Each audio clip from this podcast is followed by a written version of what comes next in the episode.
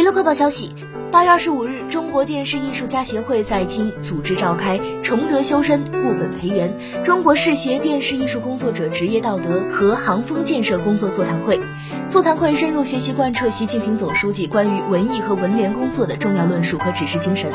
针对饭圈文化、粉丝经济、流量明星、阴阳合同、极高片酬等近期影视行业集中出现的一系列违法失德现象进行座谈，深入剖析成因危害，研究探讨进一不引导电视艺术。工作者遵纪守法、崇德修身，推进电视界行风建设，加强行业引领相关举措。